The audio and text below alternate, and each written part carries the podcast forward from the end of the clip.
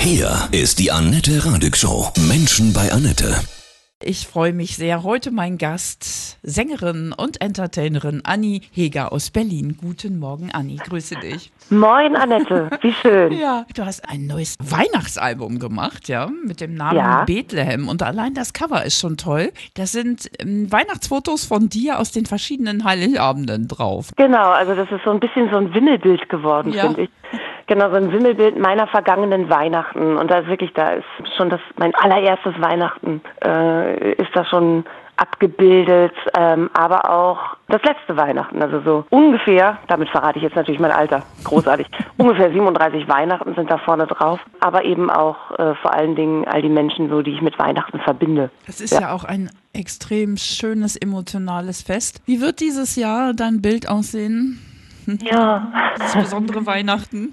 Etwas anders als sonst. Also ich habe das schon, ich bin so ein bisschen so ein Weihnachtsfreak und diese Platte ist eigentlich nur die letzte und die logischste Konsequenz aus meiner, aus meinem Weihnachtsseelendasein so. Und ähm, wenn man mich in den letzten Jahren gefragt hätte so, und wo feierst du dieses Jahr Weihnachten, dann hätte ich wahrscheinlich laut gelacht und hätte gedacht so, okay, Schätzchen, wie viel Zeit hast du mitgebracht? Denn man kann mich nicht fragen, wie ich mein Weihnachten feiere, ohne eine wirklich ausführliche Antwort darauf zu bekommen. Mit all den Erzählungen unserer Rituale und Traditionen, die mir irgendwie so wichtig sind. So, wir sind nämlich immer ungefähr 25 Leute. Oh, Und das ist nur die naheste Familie. Ich habe sehr, sehr viele Geschwister, die wiederum eine reiche Kinderschar produziert haben. Und ähm, äh, aber auch noch die Generationen über mir äh, haben eben auch mitgefeiert und zu Hause mit eigenem Hausgottesdienst und so weiter. also ein So. großes Riesenfamilienfest, das dieses Jahr natürlich so nicht stattfindet. Genau. Wir sind unter zehn. Okay, ja, ja, ich will es nicht überprüfen, Gottes Willen. Aber wir sind wirklich, wir haben es so runtergebrochen Ja, oh, und es, das ist für uns eine logistische Meisterleistung gewesen. Und wie geht es dir damit, mit dem Streichen? in diesem Jahr, in dem alles so anders ist und dieses Jahr, was uns auf so vielen Ebenen gefordert hat, ich hatte dazu noch sehr, sehr viele Krankheitsfälle in meiner Familie. Da ist es vielleicht sogar mal, also da hatte, ich meint das Schicksal das jetzt mal so richtig gut und richtig mit mir und sagte, nein, dieses Jahr brauchst du ein paar weniger Menschen, auf die du dich dann aber auch richtig konzentrieren kannst. So. Und ähm, dadurch, dass wir uns auch irgendwie physisch alle in diesem Jahr mehr gebraucht hätten, ganz ehrlich, ist das vielleicht gar nicht schlecht, dass wir einmal das so runterbrechen und dann aber in 21 nochmal so richtig ausholen und es dann nochmal so, also wieder so richtig krachen lassen. Weil wir Vielleicht auch mal ganz gut so für meine Geschwister, die auf einmal so in ihre Kleinstfamilien sich zurückziehen müssen und da sich vielleicht auch nochmal ganz anders und neu finden. Also bin gespannt. ja, man wendet sich anders zu, ne? wenn man nur noch unter sich ist, so in, in so einem kleinen Ja. Kreis. Ne? Man guckt auch hin, man spricht über andere Ja. Themen. Ist auch eine Riesenchance. Hm? Absolut. Ja. Warum hast du dieses Weihnachtsalbum? Es besteht aus äh, zwölf Weihnachtssongs, ja, Covern auch, ne? In unterschiedlichen Arten. Rock ist mit dabei, Blues, Polka. Bethlehem heißt es. Warum hast du das so erschaffen mit dem Titel auch und den unterschiedlichen Richtungen? Also erstmal musste ich ja schauen, ähm, also ich hatte mir ganz anders vorgestellt, wie ich diese Platte aufnehme. Natürlich, viele wollte ich mit meinen ausgewählten MusikerInnen wollte ich ins Studio gehen, gucken, welchen Sound ich finde für die Platte, das gemeinsam entwickeln, das, was man halt so tut.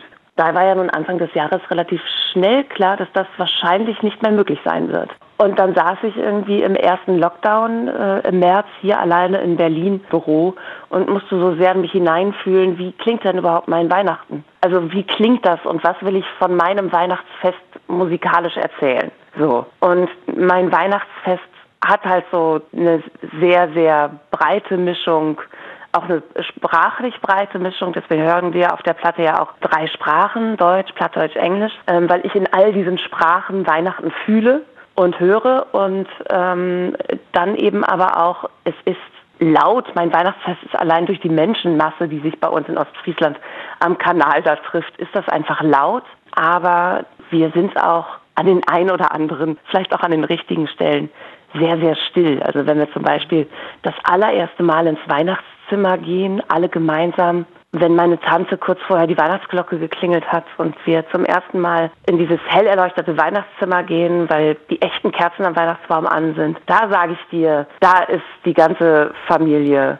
Hegerlüschenbohlen am Kanal in Ostfriesland auch auf einmal erschreckend still. Ja, also das ist das Zauber so und und Magie pur, ja. Genau, und das wollte ich, dass diese Platte das auch, dass die das transportiert. Jared Di Baba, mein äh, Freund, Kollege und Kupferstecher, der äh, fragte mich bei einer Moderation jetzt äh, bei der Kieler Woche im Sommer, so, wie klingt denn die Platte und so. Und äh, da habe ich sehr spontan drauf geantwortet und ich glaube, es ist irgendwie, du Jared, ich glaube, es ist die richtige Mischung zwischen Dreck und Heiligkeit. Ja, so ist es, glaube ich, auch einfach geworden. Warum Bethlehem? Das ist, also als Titel, ähm, für mich findet Weihnachten oder fand Weihnachten vor, ja, lass uns ungefähr sagen, 2020 Jahren, ähm, in, in dieser kleinen Stadt Bethlehem statt. Und ähm, ich bin halt äh, ohne einen Weihnachtsmann groß geworden.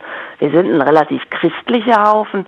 Und ich bin halt von klein auf damit groß geworden, dass wir jetzt hier eine riesige Geburtstagsparty machen für Jesus. So. Ja, cool, das und, ist ein schöner ähm, Ansatz. Hm. ja, und äh, von daher, äh, man sieht, glaube ich, auch auf dem Cover, ich versuche den ersten Adventskranz übrigens auch auszublasen, als wäre es ein, als wäre es ein Geburtstagskuchen. Ja, und Bethlehem, ich finde in dieser Stadt ist einfach, also früher war es ja noch keine große Stadt, da ist einfach alles passiert, was auch für uns heute und was gerade in diesem Jahr, finde ich, total wichtig für uns ist. Da gibt es so viele Geschichten in dieser einen großen Geschichte, aus denen ich sehr, sehr viel ziehen konnte, gerade für dieses Jahr jetzt. Du stellst deine Platte, ja, dein Album Bethlehem unter das Motto Fürchtet euch nicht. Das ist ja auch der, der Weihnachtsspruch, ja, vom Engel, ne? Gabriel, Ja, genau. ne? der Verkünderengel. Wie meinst du das auf unsere Zeit jetzt bezogen? Habt keine Angst, das wird alles gut? Also ich meine, dieses fürchtet euch nicht, habt keine Angst, meine ich überhaupt nicht, dass wir unvorsichtig sein sollten oder gar naiv, überhaupt gar keine Angst haben sollten, denn Angst ist auch etwas, was uns schützt. Das hat alles seinen Sinn und Zweck. Aber ich finde, diese Angst darf uns in dieser Zeit trotzdem nicht, nicht lähmen. Denn ähm, Angst kann total gefährlich sein. Auch in dieser Angst darf man eben nicht in dieser Schockstarre bleiben, sondern man muss schauen, was ist denn noch möglich? Man muss gucken, dass man neugierig bleibt, trotzdem auf das Fremde, dass man neugierig bleibt auf alles, was man nicht kennt und immer noch versucht, hinter kleine Ecken und hinter Mauern zu schauen. Denn wenn wir anfangen, uns eben total vor der Welt zu verschließen und alles, was uns vielleicht fremd ist, dann, dann lähmt es, also zumindest mental lähmt es. Ich fand, mich hat es im, so im März, April ein paar Tage auch wirklich körperlich gelähmt, hatte ich das Gefühl. Mich auch, hm. Ich war ganz irgendwie körperlich sehr geschwächt, weil ich die, die Situation so anstrengend fand. Aber wir müssen halt schauen, dass wir, und wir haben doch so ein Glück, wir leben in einer Zeit, in der wir jeden und jede irgendwie erreichen können. Mit Botschaften, mit Nachrichten, mit ähm, Hallo, wie geht es euch? Mit ernst gemeinten Fragen, mit Hinterfragen. So, und das dürfen wir alles in dieser Zeit nutzen. Und da dürfen wir eben nicht, das klingt immer so pastoral, so möchte ich das möchte ich gar nicht klingen. Aber das war so ein bisschen der Ansatz auch, als ich so sagte, aber es steht doch alles unter diesem Fürchtet euch nicht. Ähm, dieses große Fürchtet euch nicht, das hat mir ganz viel Ruhe gegeben. Und auch eine Vertrauen Gelassenheit. ins Leben, ne? Vertrauen. Manch einer sagt vielleicht Vertrauen ins Schicksal, der andere sagt Vertrauen ins Univer- ins Universum. Ich sage Vertrauen in Gott. Ja. So. Und es ist sehr, sehr spannend, dass in dieser ganzen Zeit, und ich habe mich sehr, sehr lange, gerade so in der Kulturwelt, relativ alleine so als gläubiger Mensch auf weiter Flur gefühlt. Was daran liegt, dass man nicht so viel drüber spricht. Sonst hätte man wahrscheinlich gemerkt, dass da relativ viele sind, die zumindest einer gewissen Form der Spiritualität Das wird folgen. jetzt aber, kommt jetzt mehr ins Feld. Ja, nicht nur das. Ja. Die, ich habe das Gefühl, die ChristInnen, die springen gerade aus den Löchern bei mir, weil die sich mir zu erkennen geben. Die Ja, haben das jetzt ist so auch das nicht Gefühl, mehr uncool, ne? Das Ja. ist auch nicht mehr spießig, ne? Und es hat Genau. nicht immer nur was mit Kirche zu tun, Christ zu sein, ne? Das Richtig, ja und Punkt. Kirche ist mittlerweile auch so weit davon entfernt, spießig zu sein. Ja, so, nicht also überall. nicht jede, das ist äh, klar, da hat Ja. nicht jeder äh, so Glück. Ich hatte ja das große Glück jetzt im Dezember das große Privileg der Religionsfreiheit teilen zu dürfen, sozusagen, und habe eine Gottesdiensttour gemacht mit dem Album. Da waren, ähm, es ist nun mal das Einzige, was gerade irgendwie ging, um Menschen Weihnachten ins Herz spülen. Weil in die Kirchen darf man gehen. Da brauchen wir eigentlich gar nicht drüber reden. Das wissen wir beide selbst. Das wissen auch die, die gerade zuhören. Es macht überhaupt gar keinen Sinn, dass Kirchen aufhaben und Theater nicht. Das macht keinen Sinn. So. Denn wir haben beide ähm, die gleichen Hygienekonzepte. Das macht keinen Sinn. Und deswegen hat die Kirche große Initiative gestartet und hat gesagt, lasst uns unser Privileg der, des Versammelns sozusagen. Lass uns das teilen und lass uns zu unseren Gottesdiensten ähm, Kunst- und Kulturschaffende einladen, sei es ein Tänzer oder eine Poetry Slammerin, Sängerin, Schauspieler, wie auch immer, die irgendwie predigtunterstützender agieren können. Und lasst uns aus allen Konzerten, die wir eigentlich geplant hatten, lasst uns daraus Gottesdienste machen. So, mit musikalischem Schwerpunkt. Und mhm. da bin ich sehr dankbar dafür. Das hat mir und meiner Band ähm, sehr, sehr viel Kraft gegeben in dieser nochmal, das, dann war ja schon vier Wochen Lockdown Light ähm, wieder in unseren Knochen sozusagen. Und das hat uns wirklich sehr, sehr gut getan, jeden Abend da gute Worte zu hören und gleichzeitig eben Musik machen zu dürfen. Was ist so die, die Hauptbotschaft von deinem Album auf unser spezielles Weihnachten jetzt gerichtet? Also diese größte aller Weihnachtsbotschaften, äh, fürchtet euch nicht. Ähm, ich hoffe einfach, dass jeder das irgendwie in seinem, in, in seinem Herzen tragen kann und das aus 2020 sozusagen mitnimmt ins Jahr 2021. Dass wir mit einer, mit, mit einer Neugier ins neue Jahr gehen und gespannt darauf sind, was uns das Neue alle bringt, alles bringt. Worauf freust du dich auf die spezielle Weihnachten? Ich meine, es wird ja für dich als Großfamilienfan eher ja. völlig anders, aber worauf freust du dich denn noch? Ich freue mich unfassbar darüber, dass ich, ähm, ich habe während Corona gemerkt, dass ich ein Hobby habe. Ich dachte, das hätte ich immer nicht, weil ich immer nur arbeite.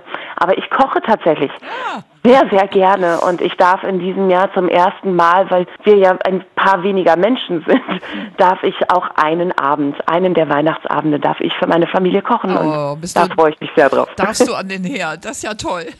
ja. Übermorgen habe ich Johannes King hier, den Sternekoch von Sylt zu Gast. Und der kocht ah. uns äh, ja on air ein schönes Weihnachtsmenü. Auch die Veggie-Variante. Also, Wie macht ihr denn das dann mit dem Probieren? ja, das wird schwierig. Ich vertraue ihm. Wie grausam. Jetzt hören wir rein in deine Platte. Ja, wir haben ausgewählt Oh Holy Night. Oh ja. Ja, also das ist auch wieder so ein sehr bezeichneter Song. Ich dachte vorher, hätte ich niemals gedacht, dass das der Song der Platte wird, dass es mein Lieblingssong wird, der mir so in Mark, Bein und Herz geht. Und ähm, dafür ist ja auch wieder dann irgendwie symbolisch, dass man manchmal sich auf so Überraschungen sehr neugierig einlassen muss. Und jetzt ist es einfach mein Song.